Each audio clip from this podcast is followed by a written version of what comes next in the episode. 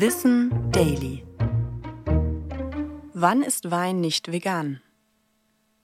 Wein ist nach dem Gären noch trüb. Für den Verkauf ist er so noch nicht geeignet, denn klare Getränke kommen besser an.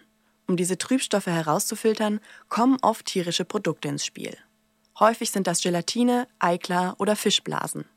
Die tierischen Proteine binden sich an die Schwebeteilchen und setzen sich zusammen ab.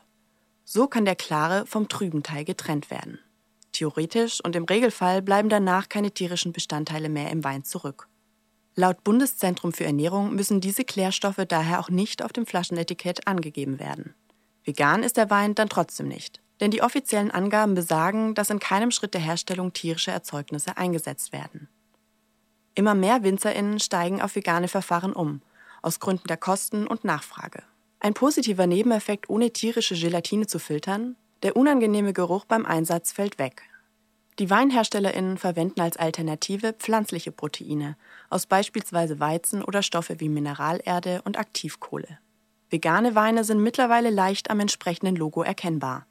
Allerdings entsprechen einige Weine auch denselben Kriterien, sind aber aus Kostengründen nicht zertifiziert.